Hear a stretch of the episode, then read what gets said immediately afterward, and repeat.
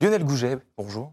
Bonjour. Le pire défaut d'un dirigeant, d'un chef d'entreprise, selon vous, c'est quoi? Vraiment, dites-moi vraiment. Alors, en plus du manque d'anticipation, je dirais que c'est le fait de refuser de se faire accompagner euh, dans les différentes phases de l'entreprise à un moment où il peut y en avoir besoin, que ce soit en urgence, en accompagnement de la transformation, de l'hypercroissance ou euh, de la gestion de crise. Donc c'est- refuser euh, la communication ou alors c'est euh, euh, je suis chef, j'ai besoin de personne, je monte à mon bureau et je veux pas être dérangé. Ça peut être le, le mix de pas mal de choses. Je pense que c'est un mélange de côté effectivement qui peut être je veux pas être dérangé, le côté je refuse de voir, le côté entre guillemets syndrome de l'autruche ou du je suis en difficulté, Ouais. je me cache les, les yeux euh, en face de la, des phares de la voiture qui arrivent. Euh, ça peut être effectivement des situations qui peuvent remettre en question tout un tas d'éléments de type euh, familiaux, patronat, enfin, etc. et qui s'accompagnent dans la crise et sur lesquels l'accompagnement est un, est un point essentiel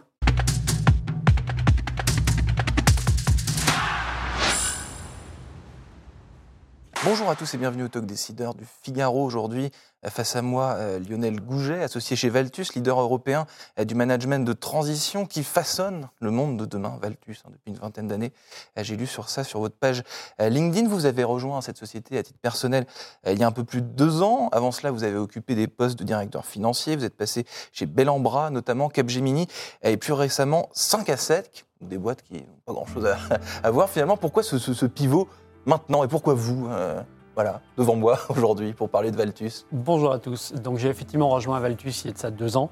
Après une trentaine d'années comme euh, CFO dans pas mal d'environnements, euh, à la fois LBO, enfin sous LBO, Private Equity et également en restructuring, avec plusieurs éléments qui font que j'ai basculé cet dans cet aspect management de transition et associé chez Valtus, avec effectivement un aspect entre guillemets crise de la cinquantaine, euh, le besoin d'ouvrir mes, chakras pardon, vers d'autres environnements et de passer de fonctions très techniques, très régaliennes, DG Finance, DAF, etc., vers des fonctions plus ouvertes avec à la fois une relation euh, commerciale, une relation RH, une multitude de situations et ce souhait d'accompagner euh, tout un tas de clients et de managers à travers des situations très, très, très différentes. Très clair. Chez vous, donc vous, vous êtes, vous êtes, vous êtes associé, je l'ai dit en, en préambule.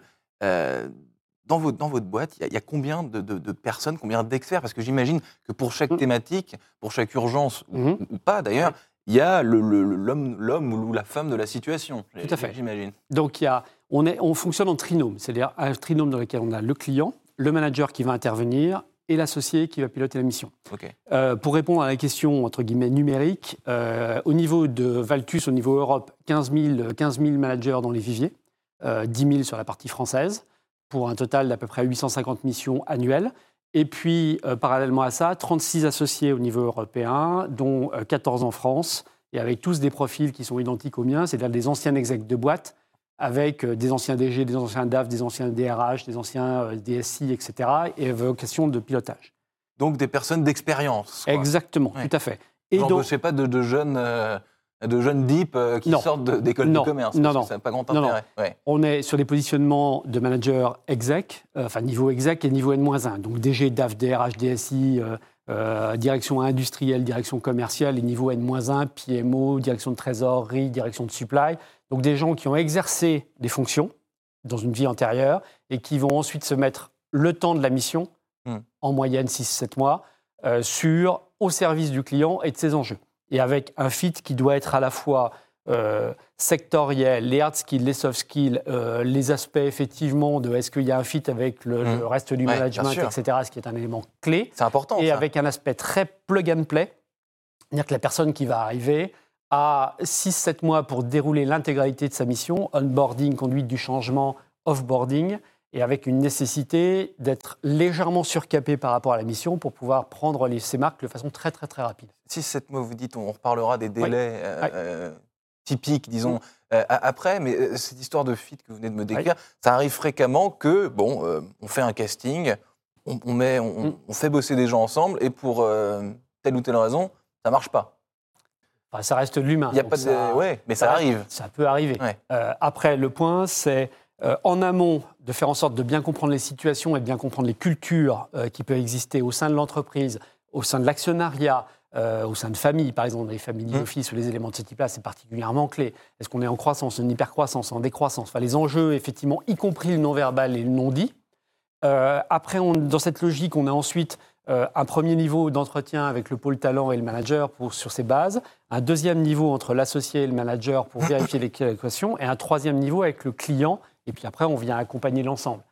Évidemment, ça peut arriver, ça reste de l'humain, mais notre boulot, c'est de réduire cette partie-là, de faire en sorte que la transformation se passe bien instinctivement, vous avez parlé de, family office, de, de, de, mm. bah voilà, de business, d'entreprise familiale. Est-ce que c'est euh, des, des, cas un peu, un, peu, un peu compliqués à gérer ou c'est un hasard que vous avez rebondi sur ce, sur ce schéma? C'est un cas dans lequel compliqué, pas le bon terme. Mais c'est viscéral en tout cas. C'est viscéral. On, est, on est, sur, quelque part, on est sur l'attachement, c'est la boîte euh, de la famille, euh, du fondateur, éventuellement de ses enfants. Mm. il y a des enjeux qui sont effectivement qui vont au-delà du simple aspect euh, rationnel, entrepreneurial, etc. Et il y a un côté qui généralement est euh, tripal, entre guillemets, enfin viscéral justement par rapport à, ces éléments-là. Donc euh, c'est un environnement dans lequel il y a, on vient encore démultiplier l'aspect, entre guillemets, soft skill et l'aspect humain dans ce cadre-là. Il s'agit de mettre à l'aise, il s'agit de mettre en confiance dans cette... Ah, plus, que, plus, plus que dans n'importe quel autre... Alors, quel que soit le business, le, côté confiance, restaurer la confiance, instaurer la confiance fait partie du truc majeur et complètement clé.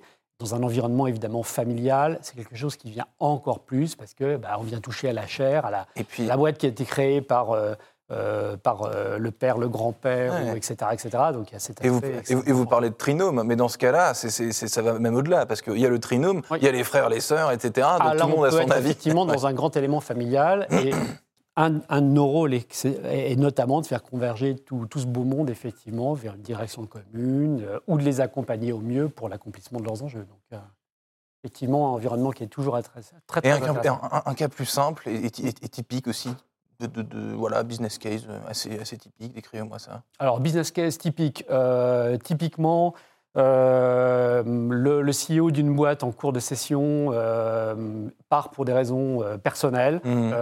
on est sur une, entreprise de 200 et quelques millions d'euros. on ne peut pas se permettre, en plein milieu d'un plan de transformation, on doit retrouver quelqu'un qui connaisse le secteur, cette typologie d'environnement, mmh, mmh. l'aspect industriel, ah etc., et qui va prendre au débeauté le poste pour continuer à sécuriser l'aspect équipe, qui va continuer à gérer cet aspect de transformation en cours et qui va s'insérer dans la foulée dans le process de M&A pour la vente de l'entreprise. Hmm. Euh, business case numéro 2, mais on pourrait les, les, faire à l'infini. Euh, on va s'en tenir à deux parce qu'on a que 13 minutes. 13 minutes, dommage. Euh, l'entreprise qui vient d'acquérir plusieurs, plusieurs autres entreprises et qui veut procéder à l'intégration de tout ce beau monde avec des aspects RH de formation commune, de compagnie ben, donc les aspects rémunération, etc., de mise en place d'une école de formation, de mise en place de conventions et de contrats communs, euh, etc. Et on va venir avec le DRH qui va intégrer tout ce beau monde et faire une culture d'entreprise globale et permettre ensuite d'évoluer vers un groupe plus important, plus structuré et permettre ensuite d'autres acquisitions. Lionel Gouget, je reviens à ce que vous m'avez dit tout à l'heure, la, deadline, ou plutôt le, euh, le tempo classique, mm-hmm. c'est, vous avez dit 6-7 mois, c'est toujours 6-7 mois, ou alors, selon le cas C'est 6-7 mois, c'est la durée moyenne mathématique, c'est mon côté euh, ancien, ancien dafounet, entre guillemets. Euh, nos missions, elles vont de quelques jours slash semaines pour des phases de diagnostic, le côté flash du diagnostic, et puis oh, la mission s'arrête, jusqu'à plusieurs mois slash On peut faire des prolongations. Et on peut faire des Aujourd'hui, on a des missions qui durent depuis 24-28 mois. Euh, chez les clients qu'on continue à accompagner. Et donc vous continuez à les accompagner, donc c'est cas précis. Pour quelles raisons Généralement, ça prend plus de temps. Parce que les, le, contexte continue à évoluer, parce que euh, l'entreprise est, entre guillemets, pas mûre euh, pour passer sur un format de CDI, parce qu'on est toujours dans des jeux de transformation et que la personne qui va être la personne en CDI derrière n'a pas obligatoirement vocation à avoir toutes les cordes de la transformation à son arc et qu'on n'est pas sur la cible correspondante. Il y avoir plein de cas différents de ce, format-là. Et là, on est sur la durée de la mission. Un autre aspect de durée qui est important, c'est la durée entre le moment où le client nous appelle et le moment où le manager arrive. Ouais, bien sûr. Où là, on est sur des durées extrêmement courtes, euh, où on peut être sur du 48 heures.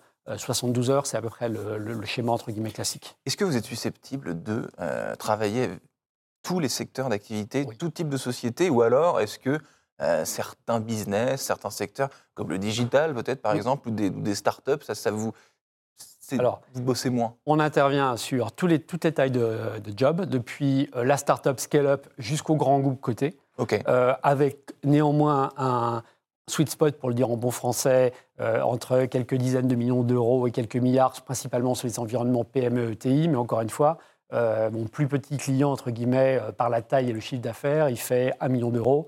Euh, je suis arrivé, par exemple, sur euh, le badge numéro 2, sur une boîte qui a fait une croissance exceptionnelle, mais sur lequel on est arrivé avec le badge numéro 2, avec le CFO pour structurer la, la fonction.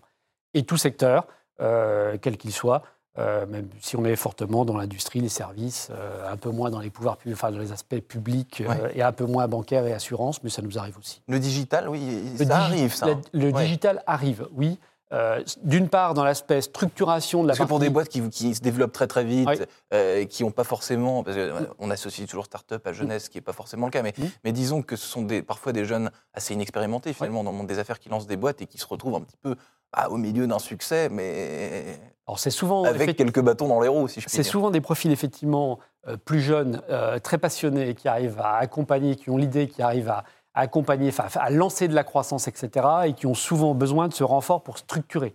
Donc la partie star- startup scale-up, qu'elle soit dans le tech ou autre, ou dans la- le digital et compagnie, euh, oui, bien évidemment. Et on intervient très souvent dans cet aspect de mettre les briques qui vont bien euh, pour effectivement accompagner et soutenir cette croissance, voire cette hyper-croissance Hmm. euh, aider à ouvrir les pays, structurer la fonction finance, lever des fonds, gérer les relations, mettre en place des relations avec un nouveau fonds d'investissement, etc.